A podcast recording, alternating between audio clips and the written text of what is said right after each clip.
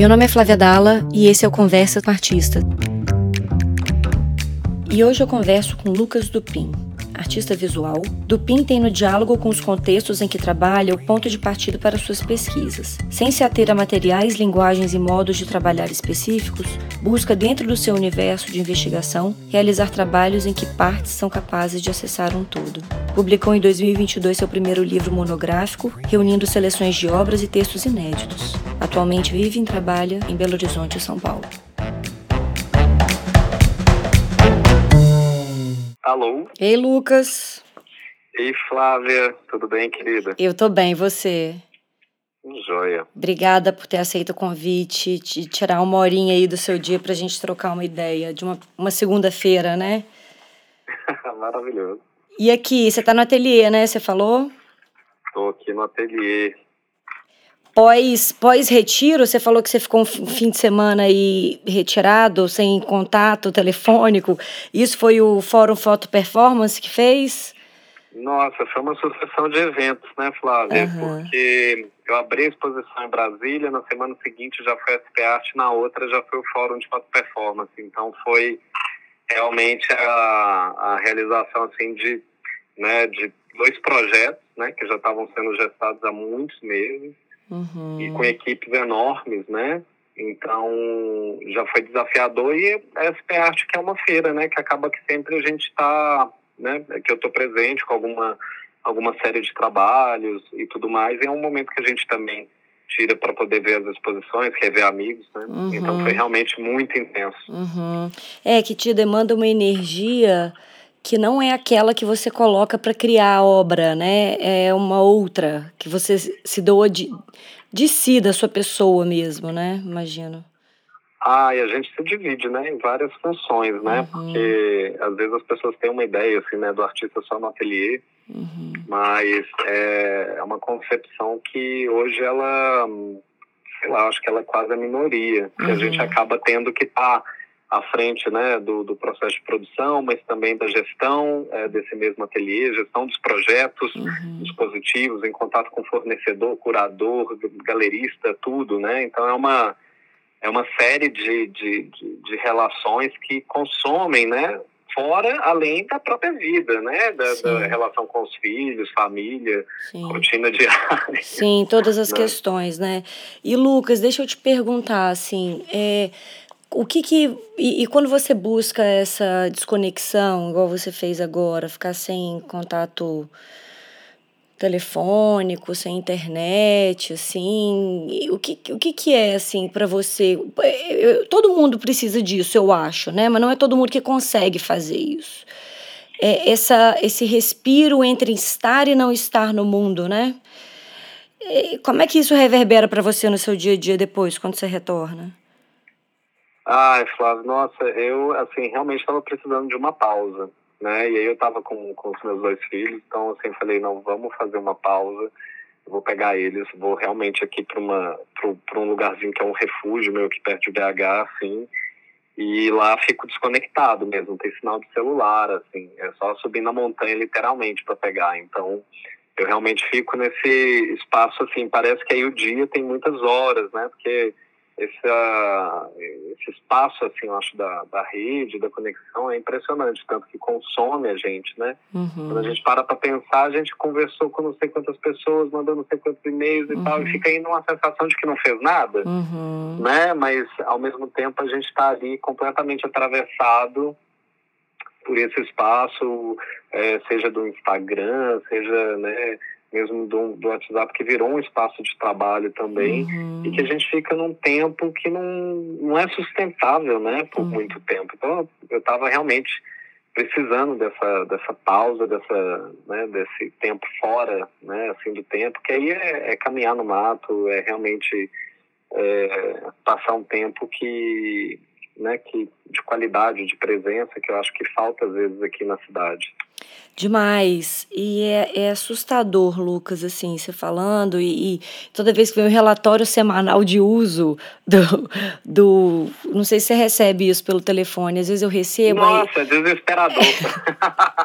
você aumentou em não sei quantos por cento, aí você fala, meu Deus, o que, é, que eu faço? Desesperador o tempo quando ele dá o relatório de quanto tempo você passou, às vezes, no aplicativo. Você Exatamente. Fala, não, é possível, meu Deus, né? É, porque é Mas é difícil é, a gente controlar é isso, ele, né? né? A maior parte do tempo eu acho que ele que controla a gente. E quando você fala que você vai para o meio do mato, aí eu vou, vou, tentar fazer um link até com, com o seu trabalho, assim, Lucas, porque é, a gente consegue é, adentrar um outro tempo, uma outra qualidade de presença, a observância de coisas que a gente passaria batido numa rotina mais né? E me parece que isso é muito do que você busca na sua obra também, né? É, eu, eu, eu sempre falo assim, né, Flávia, que basicamente assim, todos os trabalhos eles, eles acontecem é, com elementos, com coisas, situações que estão uma distância da mão, assim, né? São coisas que estão ao nosso redor, assim. E muito do, do, do interesse, ele acaba partindo, né? Tem um ponto de partida, né? Porque eu acho que, assim, uma coisa é a gente pensar nesse ponto de partida, aquilo que dispara um processo de pesquisa, né? E esse disparo, para mim, acontece muitas vezes a partir de uma caminhada, é, de uma leitura, é, de um, né, de você estar tá percorrendo um espaço às vezes que você já percorreu tantas vezes e muda de repente aquele roteiro, aquele caminho que você já faz habitualmente, percebe um outro elemento ou muito nas residências artísticas, que eu acho que são espaços também que acabam convocando, convocando sempre um olhar diferente, né, para coisas que a gente já conhece. Então, todas essas situações, eu acho que elas desde sempre se me interessaram, sabe? Não buscar muito além, né, o, esse lugar, esse ponto de partida, porque depois ele vem para o ateliê, ele vem para um processo de pesquisa, de estudo, de leitura, é, da própria matéria mesmo, né, de você ficar ali com né, com esses elementos. Então, a gente poderia, sei lá, né, falando de trabalhos, né, quando pega o tempo revés e isso começa com um calendário que está ali pendurado na parede, mas vira um objeto que eu vou ali é, explorando ele de diversas formas e aquilo vira instalação, performance, uhum, uhum. vídeo, né? Ele vai virando várias, né, é, trabalhos em diferentes linguagens porque ele está ali na mesa do ateliê, né, como um objeto de estudo também, né? Uhum. E paralelo a isso as leituras, né? Então esse tempo de, de, de, poder caminhar despretensioso, sem muito ter saber o que vai ser e o que vai fazer, ele é fundamental, né? Para depois entrar nesse processo de pesquisa, que aí já vai demandar uma organização mesmo, né? Um, uhum. um processo de gestão para aquilo virar, de fato, é, um trabalho, né? É, no mundo. Assim. Uhum. É, essa, esse é, contato com as inutilidades, assim, no sentido bem do, do corriqueiro, do dia a dia, né? Eu ouvi uma mulher falando que me, me despertou para umas coisas assim, fazer as coisas no estado de riqueza, qualquer coisa do lavar um prato, arrumar uma cama, conversar com o filho, pensar numa obra. Porque se a gente não faz o pequeno, o grande, como é que a gente vai fazer o grande? Sabe? Sim. E, e isso é muito interessante nesse deslocamento de tempo. E você fura calendário, né? Você corta fita métrica, você é, emoldura traça. É muito interessante ver esse. Coloca barquinho dentro da boca. É muito bonito ver essa. O Marcelo Silveira tem uma frase que é guardião das coisas inúteis, né? Eu acho que é, é isso um pouco. Nossa, adoro Marcelo. Pois é, esse Manuel de Barros também, né? Sempre teve esse olhar muito atento para essas inutilidades, né? Essas insignificâncias, assim. Então eu, eu também, eu, assim, tanto que são referências para mim, porque eu acho que a gente nesse mundo que está tão regado, né, em coisas tão assim sempre falando, né, de, de propósito, de coisas grandiosas, eu acho também que a gente precisa cada vez mais se voltar para esse pequeno, né, para essas inutilidades, né, que, que também preenchem, né, que também são importantes. E a gente, enfim, acho que tem a arte para poder, né, explorar esses lugares também, assim. Eu me interesso quase sempre justamente por essas coisas que estão ao nível do resto do chão, né? Uhum. Tanto que virou até título, né, de uma de uma exposição que quando eu olho faço esse exercício de olhar para uma produção e me deparo com uma uma coincidência que era todos os trabalhos tinham esse olhar voltado para coisas que estão ao nível um, do chão, né? Então, a bituca de cigarro, é, a pedra portuguesa, o pedaço de calçada, uma planta que nasce, tudo aquilo que é descarte, né? Que está é, posto assim é, no lugar de escanteio, digamos assim, que vira matéria, né? De uhum. pesquisa, vira objeto, né? De interesse. Uhum. E eu acho que a gente não controla também muito, não, sabe? Uhum. Uhum. A gente vai, vai perceber só depois mesmo. Sim, é isso que eu ia te perguntar. Você só se dá conta disso depois que os trabalhos estão prontos ou você vai se dando conta isso disso durante? Do Reis do Chão, por exemplo. Então, é, essa é uma, é uma coisa muito interessante, sabe, Flávia? Porque, assim, eu lembro muito bem, em 2015, é, 2000, 2000, é, foi 2015, eu estava num momento que eu estava, eu tinha passado dois anos praticamente fora do país, aí eu estava voltando é, para o Brasil, olhando para o meu trabalho, assim, pensando, nossa, o que, que é esse amontoado de obra? Porque é, eu tenho trabalhos em todas as linguagens, assim, que você pensar, não, né, não me atenho muito a uma a, uma, a um traço específico, a uma linguagem específica. Eu olhava para aquela produção, assim, comecei a reunir todos os trabalhos é, e quase todos até aquele momento eu só tinha exposto uma única vez, né? Esse hábito de assim, vai fazer uma exposição tudo inédito, né? Vai fazer, me dá uma oportunidade, eu sempre vou querer fazer algo novo, sempre, uhum, uhum. né? E aí eu olhava para aquela produção e falava assim, gente, ninguém nunca vai entender a minha pesquisa, o trabalho, porque é tudo tão diferente, eu não conseguia olhar, eu estava muito angustiado com isso. E foi inclusive Marcelo Silveira, Marcelo Silveira e Renato Vale, lá em Recife, eu estava fazendo uma residência na Fundação Joaquim Nabuco, e eu comentei isso com eles.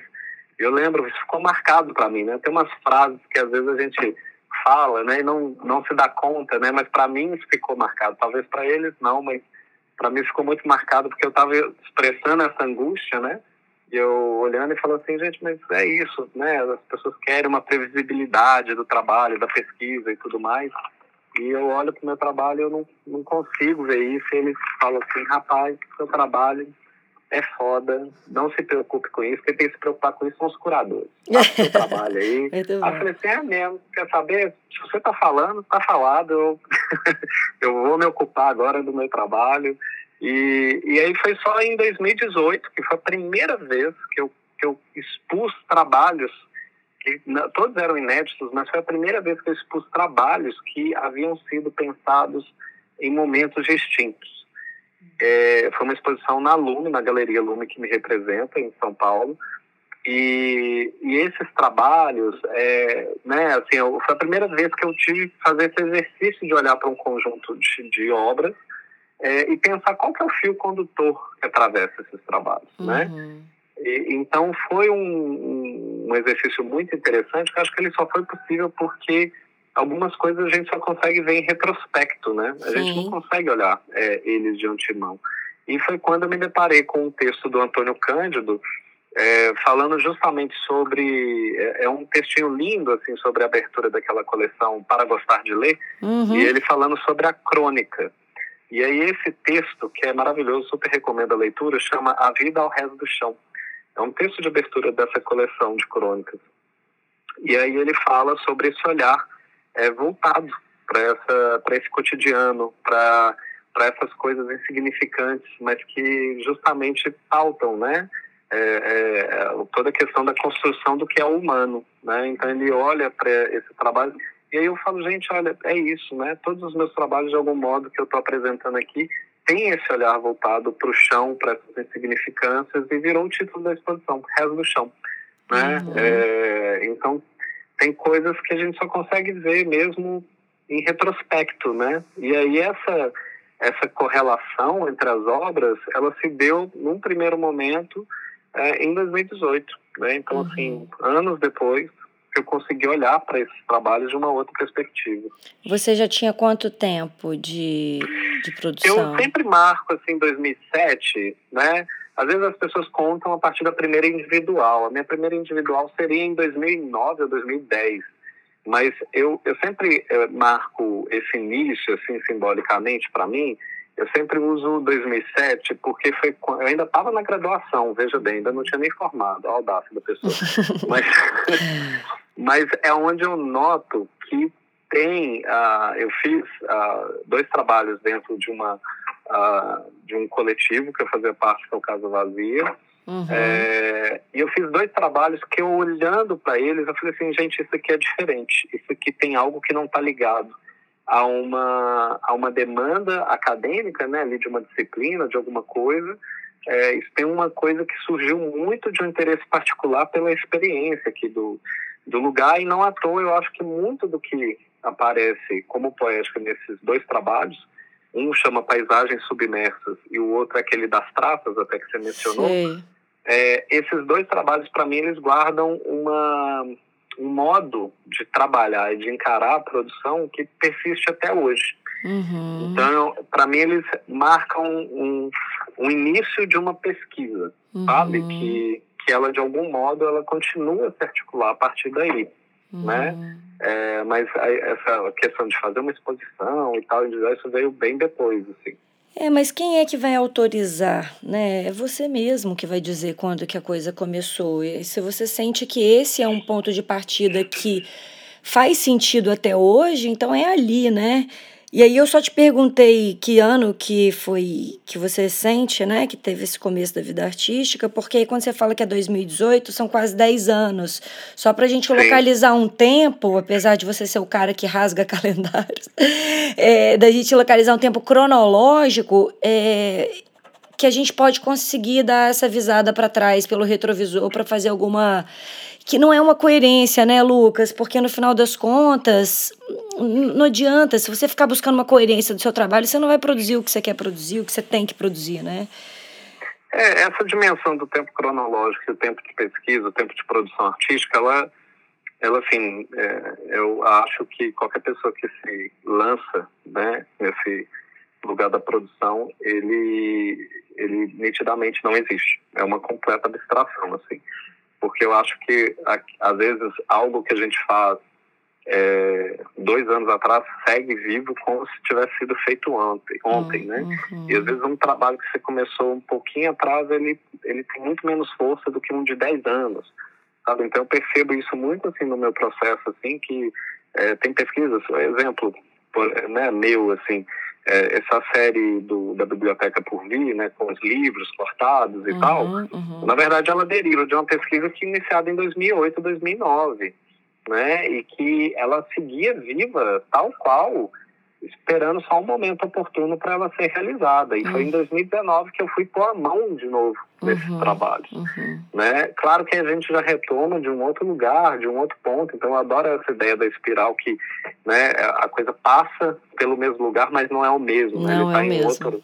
É um, é um mesmo ponto, mas ao mesmo tempo ele está num, num, lugar diferente, assim, uhum. né? Então eu acho que é, a gente carrega as experiências, né? Que a gente atravessou por esse momento, mas ao mesmo tempo já a gente já não é mais o mesmo, né? Só que isso não significa que aquela pesquisa parou, né? Então eu tenho os meus cadernos de processos aqui são assim dezenas de cadernos que os projetos eu vou escrevendo eles seguem vivos, assim. Então, uhum. Então quando me aparece um convite, uma exposição para uma residência, alguma coisa assim, eu, eu só abro o caderno para eu revisitar algum projeto que me, sal, né, me salte mais, assim, como uma uma possibilidade melhor naquela, naquele contexto. Uhum. É como se aquele projeto também precisasse de um tempo ali de descanso na gaveta também, esperando o tempo de um encontro com você, sabe? Eu fico imaginando essas ideias como algo vivo, assim como nós, que vão se modificando ali num silêncio, sabe? Sem você se dar conta, guardadinhos na gaveta, e a hora que você sente que está pronto, ela também tá para esse encontro contigo, sabe? Sim, eu acho que a gente pode tanto pensar assim, né, dessa perspectiva, é, mas tomando cuidado, né, para que ela não vire algo uh, um pouco distante da realidade, é, que é algo que eu venho sempre fazendo, assim, falando muito, né, Flávio, assim, é, nesse nesse percurso meu, eu sempre venho uh, pontuando, né, assim, eu venho de um de um lugar muito simples, que não tem é, um, um, referencial, né? Se eu não tiver uma vivência assim no campo artístico, sabe? Que a pessoa foi pôr o pé no museu com 18 anos, eu sou hum. tipo esse exemplo, assim. E eu, eu também ainda falo, né, assim, do fato de ter sido pai, né, de ter essa experiência é, aos 22, 23 anos, é, isso me convocou uma outra relação com o tempo meu de, disponível, né, é, que me colocou à frente de um desafio de organizar melhor o meu tempo disponível para levar o meu trabalho, a minha produção adiante. Né? Então eu sempre venho pensando é, né, soluções, é, questões que eu posso seguir né, produzindo, porque eu acho que é o desafio de todo artista é não parar. Sim. Né, como seguir trabalhando, porque tudo te move na direção exatamente oposta. É, então é como não parar. E nesse exercício eu acabei, né, sempre assim nesse, né, nesse lugar meu da escrita, da pesquisa também, é, chegando a algumas coisas. Então, por exemplo, nessa questão que a gente estava falando de fazer o trabalho, é deixar ele descansar, e por isso a importância né, de um caderno de processo, né, e cada artista vai encontrar o que, que é esse caderno, se ele é um caderno mesmo, se ele é um, uma agenda digital, um notes, o que for, um e-mail, um grupo no WhatsApp, mas ele precisa ter esse espaço porque o que eu identifiquei é que, assim, para você fazer um trabalho, você tem que alinhar pelo menos três coisas né? Você tem que ter tempo para fazer, você tem que ter espaço, né, contexto para realizar aquele trabalho e você precisa de recurso uhum. financeiro. Se você não conseguir ter esses três elementos alinhados, você não realiza nada. Uhum. Então, assim, por exemplo, é, o que eu quero dizer com isso tem um, tem um lado bem prático. Às vezes você tem o, o você tem o tempo, você tem tempo disponível para se lançar num, num, na produção de algo, mas você não tem é, recurso financeiro para fazer. Você não tem é, o, o, o, recurso nem para comprar material, nem para, às vezes, você vai precisar de equipe, você não tem material para comprar você não vai fazer, uhum. né? Então você precisa ter esse elemento. Às vezes você tem o dinheiro, tem o tempo, mas não tem o espaço para realizar. Né? Você não tem um lugar para fazer uhum. esse trabalho. Uhum. Isso é uma realidade de muitos artistas, né?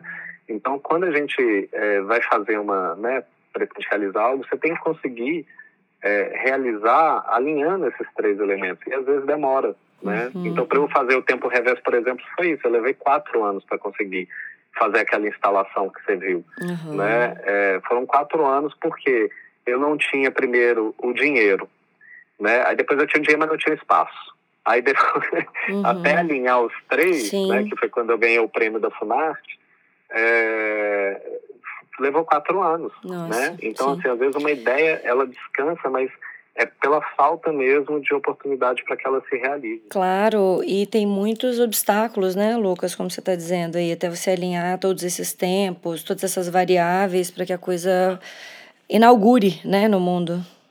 Sem dúvida. Deixa eu te perguntar uma coisa. Você, na faculdade, você fez artes, né, na UFMG? Fiz, eu formei. Eu fiz a graduação e depois eu fiz o mestrado. Você, Lá na, na UFMG mesmo. Na UFMG. Você teve algum apreço de imediato por algum suporte ou você já ficou de cara encantado com várias? Ah, eu fui para gravura, né? Eu formei na gravura e ainda eu fui me especializar na litogravura. Então, assim, é algo bem específico. Uhum. Porque me fascinava, eu acho que as outras técnicas têm uma questão que, que você ainda pode ir no embate muito da matéria, sabe? Então, assim, por exemplo, hoje eu, eu faço muita aquarela, né? Basicamente, uhum. a técnica de pintura que eu uso é aquarela, atualmente. É, eu nunca fiz aula de aquarela, né? É, é, realmente é um embate que eu tenho uh, com a técnica de ali. É, é é ateliê, é sentar na cadeira e pintar, pintar, pintar, pintar e se debruçar sobre a matéria. Uhum. Né? Eu acho que você ainda consegue chegar e tirar algo. A gravura não. A gravura realmente você tem que aprender a cozinha da gravura para fazer gravura. Uhum. Né? Se você não souber quantas gotinhas de ácido você coloca para fazer na pedra para gravar o seu desenho, você não faz. Uhum. Né? Se você não souber manusear a prensa, você não faz se você não entender cada técnica, como que ela funciona, os materiais, e é tudo muito, muito assim, tem uma cozinha mesmo da coisa, uhum. você não consegue fazer o trabalho, né? Sim. né? Então isso me fascinava, porque essa questão da manualidade, essa questão de uma certa artesania do fazer, é algo que me encanta desde sempre, assim. Então, a, a gravura tem muito essa coisa, né, do, do saber fazer de um trabalho de ateliê. Sim. E aí eu fui para a gravura, né? Embora hoje o meu trabalho ele é, não seja, né, assim, digamos, eu percebo que vários vários trabalhos têm uns elementos, um pensamento, um modo de fazer que ele deriva muito da experiência da própria, né, da própria técnica. Uhum, uhum. E, e, bom, eu fiquei pensando aqui também como que você, a partir disso, assim, da sua vivência também, você até falou um pouco aí dessas questões de tempo, espaço, recurso, como você faz para materializar, como é que você também se disponibiliza a passar isso para frente de alguma forma, né? Eu até estava anotando aqui um dia desses o, o, o, significado de confabular que você tinha postado no. Ah, sim. De um grupo que você monta para fazer justamente essas trocas, esses acompanhamentos com artistas, não é isso? Sim, pois é, é, é já tem um tempo, né, assim, que eu venho fazendo isso de um modo individual é, que é um processo de troca, assim, né? É uma coisa que eu gosto muito de fazer, né? Eu gosto muito de, né? Que já fez um curso comigo, sabe? Assim, é, é algo que eu adoro fazer, tá nesse, né? Nesse lugar de troca. E eu entendo mesmo um lugar mesmo de troca mesmo, uhum, sabe? Uhum. E isso vai desde, assim, desde os tempos, né?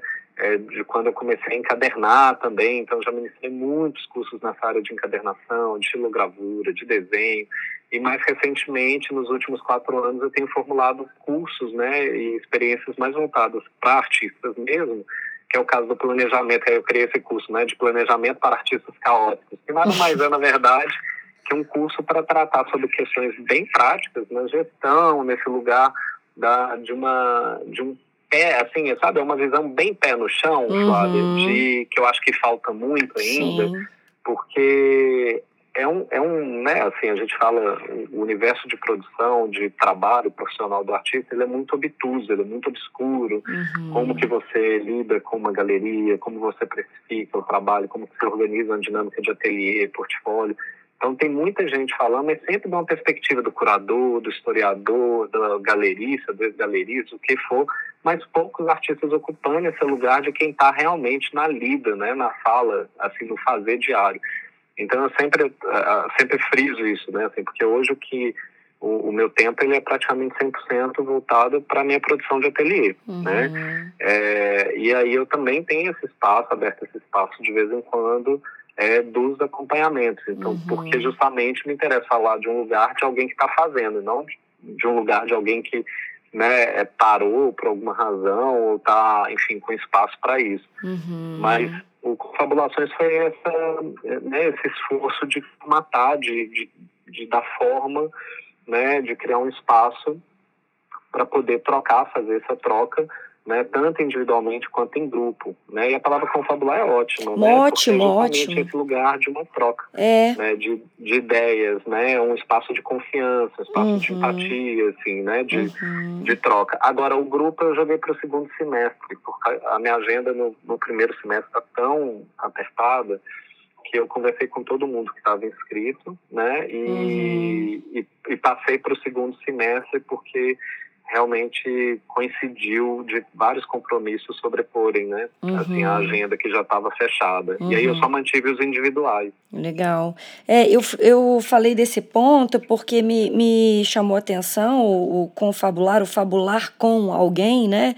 Que é justamente essa essa é sem cerimônia, né, que está dizendo, com é uma, numa escala meio mais horizontal, mas também é falar sobre um assunto secreto e misterioso, ou seja, eu acho que a perspectiva do artista fica muito é, obscura mesmo, como você disse, né? Então é uma maneira de você também abrir para você mesmo também, sistematizar de alguma forma a sua maneira de trabalhar e compartilhar, né? Não sei, eu acho bem rico. É, e, e, e é esse lugar também, né, que assim que eu falo muito, só que assim é quando você está num, num, num espaço de produção artística, quando você chega para alguém com uma ideia, com uma algum trabalho que ainda está numa fase muito embrionária, mas que você quer conversar sobre, é uma responsabilidade absurda, uhum. porque como artista eu sei bem assim, como que como que isso funciona, que às vezes um comentário, e ele pode ser um elogio ou uma crítica, ele pode destruir uma boa, um, um bom percurso, uma uhum. boa caminhada, uhum. sabe? Eu não vou falar assim um bom trabalho, mas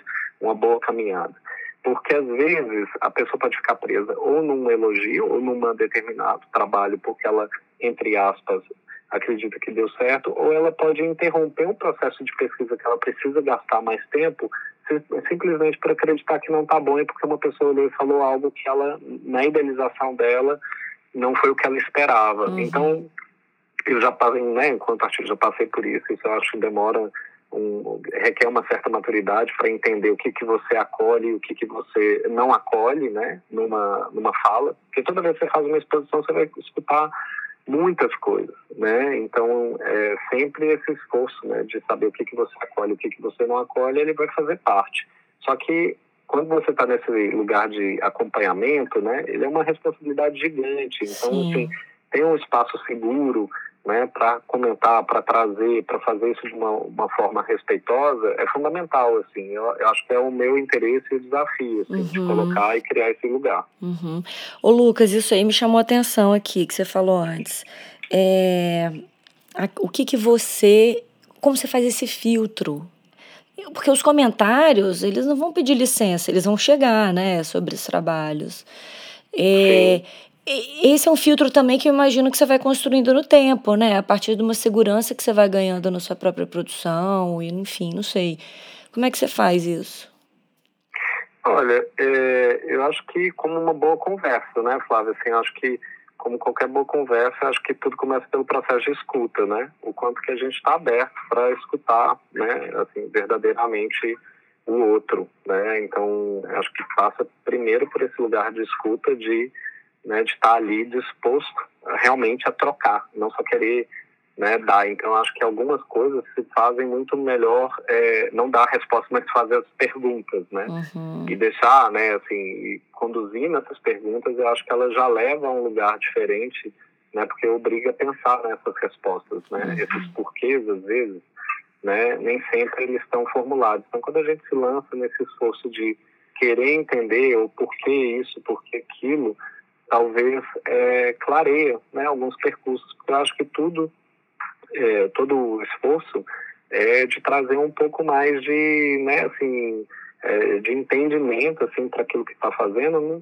para atingir, né, para chegar em algum objetivo que a pessoa tem interesse, né, uhum. assim, porque eu acho que parte de uma demanda que é dela, né, não eu chegando querendo levar alguém a algum lugar, não, acho que a pessoa ela já vem com uma demanda que é dela então é uma construção que é feita em conjunto. Sim. Mas e você, quando você ouve? Eu tô falando você como artista. Sim. Sabe, como é que como você. Assim? É como você recebe é, comentários e como é que você se disponibiliza também para essa escuta sobre o seu trabalho, como você. Porque eu não sei se a gente consegue criar esses filtros de uma maneira tão fácil assim, sabe? tem coisas que nos atravessam que, de, que não tem jeito, depois você vai ter que dar conta daquilo, sabe? Do que foi dito para você. Ah, não sei se eu te entendi. Flávia. Não, estou dizendo assim, quando você está expondo e alguém vem, ou seja alguém que você admira ou não, porque você fica alvo, alvo de muitos comentários, pessoas Sim. que vão opinar. Você na posição de artista, como é que você recebe isso, assim? Ai, nossa, olha, eu acho que o primeiro desafio para qualquer pessoa é entender que a, a, a crítica é, às vezes, eu trabalho a pesquisa e não a você, porque a gente tem é, muito esse hábito, né, de, de se fundir aquilo que a gente faz, né, então toma para si a crítica que é sobre a coisa, né, é, acho que a, o primeiro lugar, assim, para mim foi uma mudança muito grande, entender, ok, tá bom, a crítica né, a mim, assim, ao trabalho, né, entender, acolher, olhar para aquilo ali e falar assim, tá, é, isso faz sentido para mim? Não, não faz sentido, porque eu acho que é um processo sempre de análise que a gente vai e volta, né? Uhum. Esse, esse ir e voltar, né, assim, esse processo, a gente, né, toda vez que faz uma exposição, você se expõe, né? Você expõe ali um processo de pesquisa. Você não tem muito uma ideia de como que a pessoa, porque a partir do momento que você fez, você já é leitor da própria coisa. Sim. Né? Então, você não vai estar ali do lado do trabalho para poder ficar falando, ah, eu quis dizer isso ou isso ou aquilo, né? Não, não existe isso. Na hora que você fez, você se torna um leitor daquilo que você faz isso aí, aquilo está ali no espaço e você só é mais um ali dentro, uhum. sabe? Eu parto dessa perspectiva. Então, na hora que a gente reconhece e vê como que as pessoas se aproximam do trabalho, né? Eu acho que é onde a gente tem esse esse retorno, né? Assim, esse feedback, assim. Então, eu particularmente gosto muito de exposição na, na, nas minhas exposições ficar ali quietinho, sabe, vendo o que, que as pessoas estão vendo. Né? Abri uma exposição lá em Brasília, eu fiquei assim, quieto, circulando pelo espaço uma hora, vendo o que as pessoas estavam vendo, como elas estavam vendo, o que, que elas estavam falando, né? E é muito interessante notar como que cada um né, anima o trabalho, né, dá voz ao trabalho de uma forma completamente diferente. Eu acho que isso é o grande fascínio, sabe, Sim. da coisa.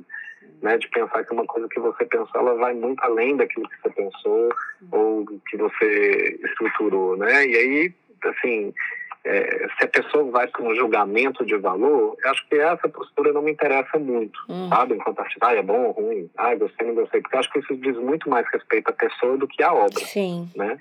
É, então, eu acho que a, a gente né, é tomar para si, às vezes se incomodou com alguma coisa, é voltar para si e falar assim, mas por que que incomodou? Uhum. Né? Acho que aí tem um processo de análise também, Sim. que aí vai para a gente, né? Sim. Para voltar depois para o trabalho. Mas acho que sempre, enfim, tem esse processo de, de entender que a crítica é a obra, né? Às vezes, que crítica é, que natureza de crítica é, né? Porque a gente está num momento que as pessoas não querem aprofundar muito em nada, né? Verdade. Então, acho também que saber filtrar um pouco, né? Uhum. É, essas críticas, acho que faz, faz bem, assim. E mais que isso, né, Lucas, assim, saber... Isso faz parte de um filtro até, né? É, de quem que você realmente vai ouvir, sabe? Porque tem aquelas pessoas que você vai ouvir e vai falar, ah, tá bom, ok, vou ouvir aqui, mas aonde que vai pegar mesmo para você? Que, que tipo de de crítica que você vai de fato valorizar. E não estou dizendo que vai ser elogio necessariamente, né? Porque eu acho que, não sei, as pessoas que me ajudaram muito na vida foram aquelas que me colocaram na parede, sabe? Falaram: olha, você precisa se organizar. Porque... Então eu acho que a, a essa troca mais sincera, assim, que você sabe que vai te levar para cima, é diferente, né? Dessa rasteira que tá ali sem saber do que tá falando, inclusive. Sim, sim. Eu acho que Assim, é, eu acho que esse, né, é, às vezes o elogio ele paralisa muito mais do que a crítica, Sim. sabe? Ele te mantém naquele mesmo lugar. Uhum. Então, isso desde o início, assim, eu sempre olhei muito para esse lugar, assim. Mas é, eu acho que eu já, já, eu já ponho tanto desafio, sempre, sabe? Que eu não, não nem me preocupo muito, assim, sabe? Eu olho na crítica, beleza, acolho, beleza, vamos pro próximo, sabe? Uhum. Vamos, vai sempre pro próximo, porque eu acho que cada, cada obra, cada exposição, cada experiência dessa é um nozinho numa rede enorme, assim, né, que a gente está tecendo. Então, é, ficar dando também atenção demais a um ponto específico, né, eu acho que é desconsiderar esse todo, né? Que a gente tece à medida que a gente percorre, né? Um espaço de pesquisa, de produção, uhum. e que é isso, assim, é, faz parte, né? Acho que faz parte todo mundo que é, eu acho que é difícil, porque, né? Todo mundo que é artista faz exposições, está ali no processo de pesquisa, se lança nesse esforço maluco de fazer algo que ninguém nos pediu para fazer, expor, né? Gastar tempo, recurso e tudo mais para colocar algo no mundo que às vezes ninguém nos solicitou uhum. e ainda está ali aberto, né, escancarado para então receber né, esses retornos, hum, né? Sim. Mas eu acho que ainda isso dá medo, né? Mas eu acho que ainda assim, eu acho que é pensar que isso é, é, é mola, né? É propulsor, assim. Claro. Na verdade, não como lugar de parada, mas quando a gente entende que isso é só um passinho, né? Só um, um ponto nessa rede, é, acho que fica mais tranquilo também de seguir. É, porque é aquela pergunta assim, por que, que você está fazendo o que você está fazendo, assim? Qual o objetivo? Nenhum, sabe? Qual é a... É, por que, que a gente continua fazendo o que faz, sabe? Se não for esse entusiasmo para ir para o próximo ponto, né? E não se deixar paralisar. Ou aprender, ou seguir, ou do que veio antes, né? Enfim. E deixa eu te perguntar uma coisa que eu queria. Tem duas que eu queria te falar antes da gente. Uma não tem nada a ver com a outra, mas eu falei assim: eu tenho que falar isso com o Lucas. Porque isso daqui também é. Conf... O podcast também é confabulação, sabe, Lucas? É... os livros, assim, você sabe que antes de vir para cá eu peguei o seu livro, gente, que primor, né? Que livro lindo que você fez. Ah, obrigado. Lindo, lindo, bem feito, bonito mesmo, sabe? E o conteúdo, tudo lindo.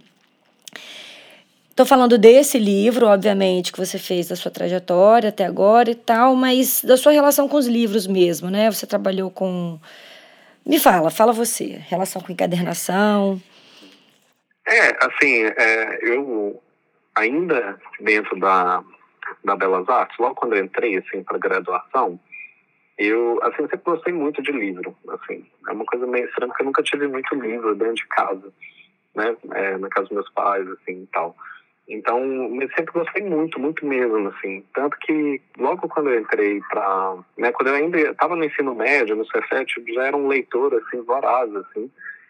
E, e, todo livro que eu tinha, que eu podia chamar de meu, era, sei lá, era comemorado, assim, era uma alegria. E eu comecei a me interessar muito pelo, vamos dizer, pelo objeto, sabe, em si. E aí, quando, logo quando eu entrei para a graduação, é, da Belas Artes, que eu comecei a ter um tempo disponível que eu nunca tive. Eu tinha no Cefet uma jornada assim, de estudo muito, muito intensa, né? Era o dia inteiro. Uhum. Eu comecei a buscar vários cursos e fazer muitos cursos, assim, que tinham disponíveis. E aí eu fiz um curso no Centro Cultural Público aqui de Belo Horizonte, é, de conservação e restauro de livros. E aí, para você conservar e restaurar um livro, você tem que aprender a fazer, né? Você tem que aprender a costurar, fazer capa, é, todo o processo. Então, eu comecei a fazer encadernações para mim, que logo eu comecei a fazer para os outros, e quando eu vi, eu já tinha pessoas trabalhando comigo, Olha. fazendo livros, é, vendendo livros, assim, sketchbooks, ou fazendo livros especiais para é, artistas, instituições e tudo mais.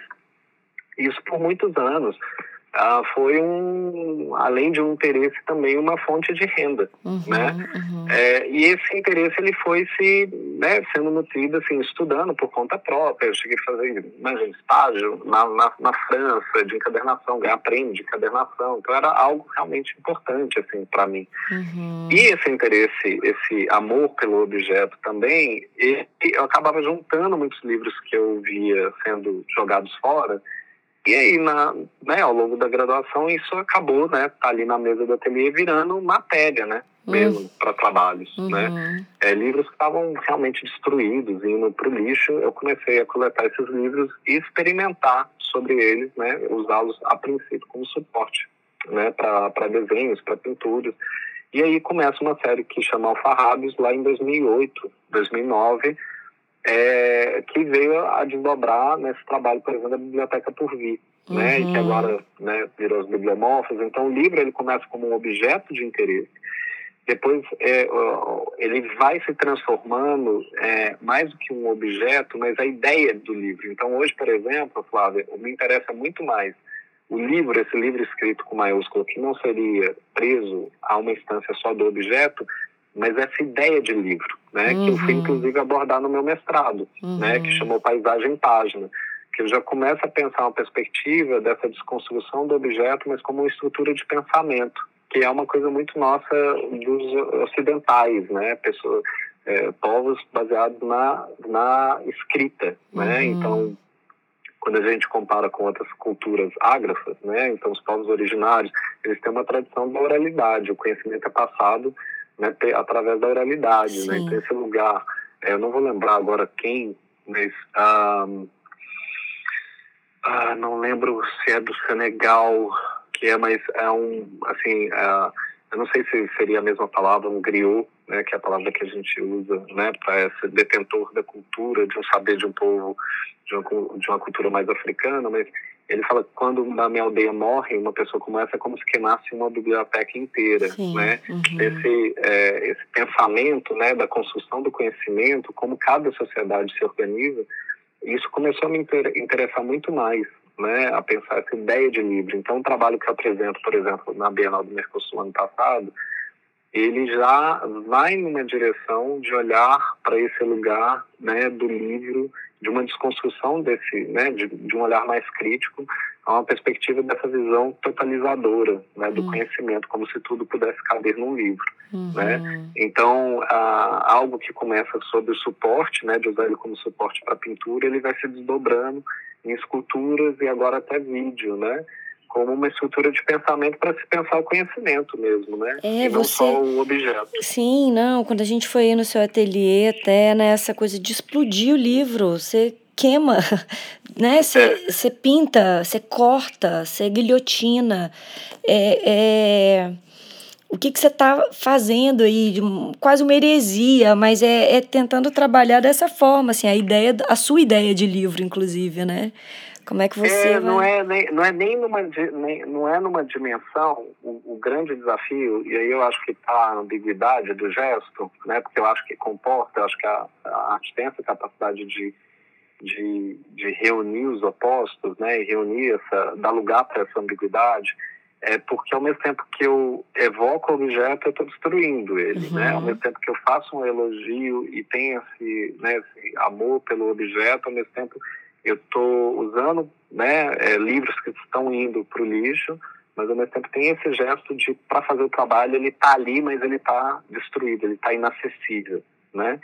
E aí as pessoas falam assim, ah, mas, mas você está destruindo os livros. Mas são livros que estavam indo para o lixo, literalmente. Inclusive, os meus maiores doadores de livros são as bibliotecas. Uhum. Né? Livros como enciclopédias, livros jurídicos, livros médicos, são livros que perderam o empréstimo. Né? Uhum. É, eles não têm mais o, o lugar por causa das revoluções tecnológicas que a gente vem atravessando. Então, uhum. é, eu acho que o trabalho ele fala até um pouco sobre também esse lugar, né, dessa dessas revoluções, mas olha como que ainda, né, essa dimensão, até mesmo teológica do livro, ela está presente, né? Uhum. Queimar o livro, né? Nós ocidentais, as três grandes religiões são as três grandes religiões do livro, né?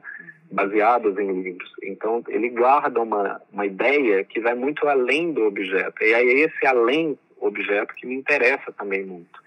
Né? Então, tem uma constituição de uma obra física né, que vai ser exposta e tal, mas a pesquisa, né, o processo de trabalho, eh, como esses trabalhos se articulam é, uns com os outros, ele tem muito mais um olhar voltado para uma perspectiva né, de repensar, de propor, né, de problematizar essa dimensão do conhecimento e dessa visão totalizante que a gente tem né, da palavra, da memória, da tradição, do que o objeto em si, né? Uhum. Então acho que uhum. cada trabalho para mim é uma fisga, é uma isca, uhum. né, para fazer outras coisas. Então tem aquela uhum. beleza, né, aquela exuberância da, da, da, da, técnica, mas o que me interessa, que movimenta são outras questões. Sim, muito interessante.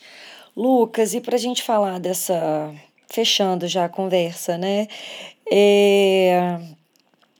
Para falar, de... me interessa muito o que, que mantém a gente vivo mesmo, sabe? Fico pensando assim, como que a gente continua ao longo de uma vida entusiasmado a fazer as coisas. É, com essa pulsão mesmo de viver e de estar tá no estado de graça, de uma riqueza que não tem a ver com a financeira, tem, é outra riqueza, né? Esse estado de riqueza de, de fazer. O que está te movendo hoje, assim? Pós. Eu sei que você acabou de parir, né? Assim, ser é uma exposição grande, um, um, um, projeto grande aí do Fórum Foto Performance. É, eu sei que você tem esses momentos de recolhimento e tal. Já deu tempo de se entusiasmar por outra coisa ou já tem alguma coisa te atravessando aí há um tempo? Não sei. Nossa, eu tô sempre, tô sempre, eu tô sempre achando que tem algo a ser dito que não foi dito, sabe? Uhum, uhum. Eu sempre acho que tem algo assim, não, isso aqui pode ser melhor. Não, isso aqui não foi dito dessa forma que eu queria fazer. Então, é, eu acho que esse processo de, sei lá, completude, de urgência, né? Acho, eu sempre falo assim, tem uma coisa da urgência, sabe? Uhum. Eu sempre fico pensando que a gente pode fazer as coisas de um jeito diferente. Eu acho que essa busca, na verdade, é a própria o próprio motor da coisa, uhum. né? Esse lugar do incessante, assim. Então, Acho que o desafio, na verdade, é manter a sanidade, sabe, Flávia? Porque, sim, sim. porque o, o, é importante parar também, né? Tenho esse lugar, para quem me conhece, assim, de estar sempre, né, ah, fazendo muitos projetos e sempre movimentando, e a exposição, e a confabulações, e a coordenando o fórum, e é, assim, são, são várias instâncias, dentro e fora, né, do ateliê, que atravessam, que eu acho que elas sempre estão movimentadas porque tem sempre algo para ser dito de uma outra forma, uhum. sabe? Eu acho essa incompletude, esse lugar de uma insatisfação, talvez, assim, mas que ela é produtiva, acho que ela move também, sabe, as, as coisas, assim, esse modo de dizer as coisas, né?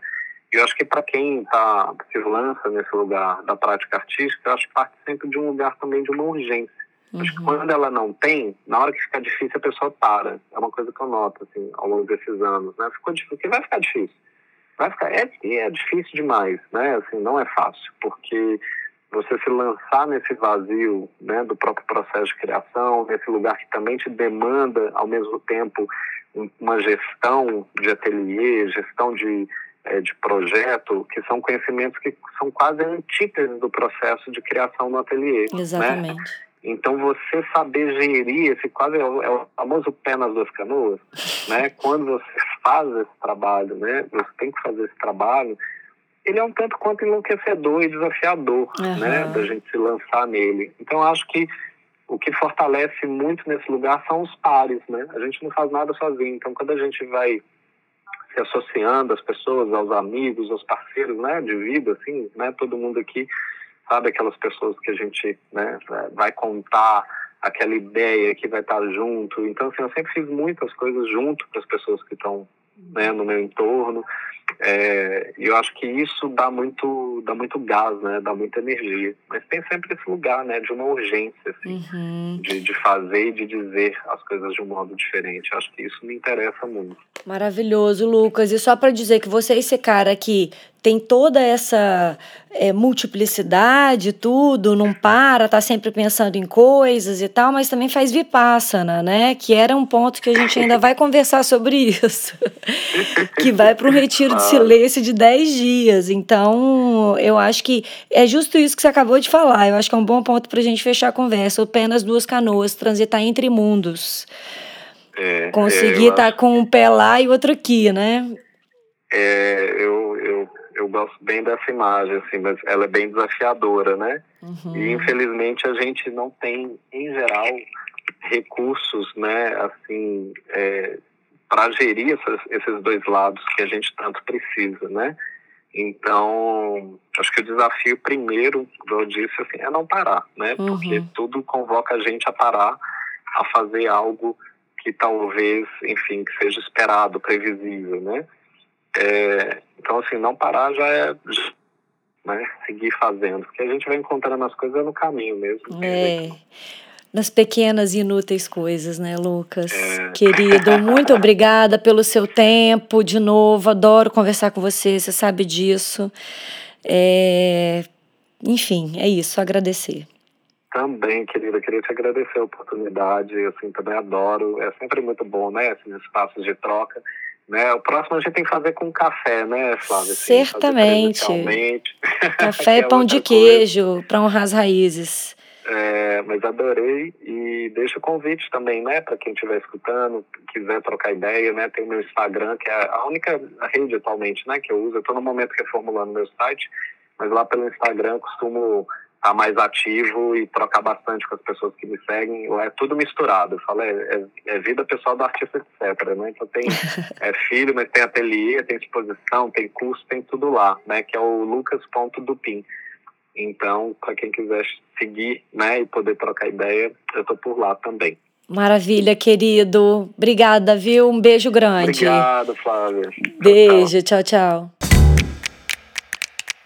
Você acabou de ouvir o Conversa com Artista, um projeto independente, uma troca de ideias com artistas sobre seus percursos, processos criativos e obra.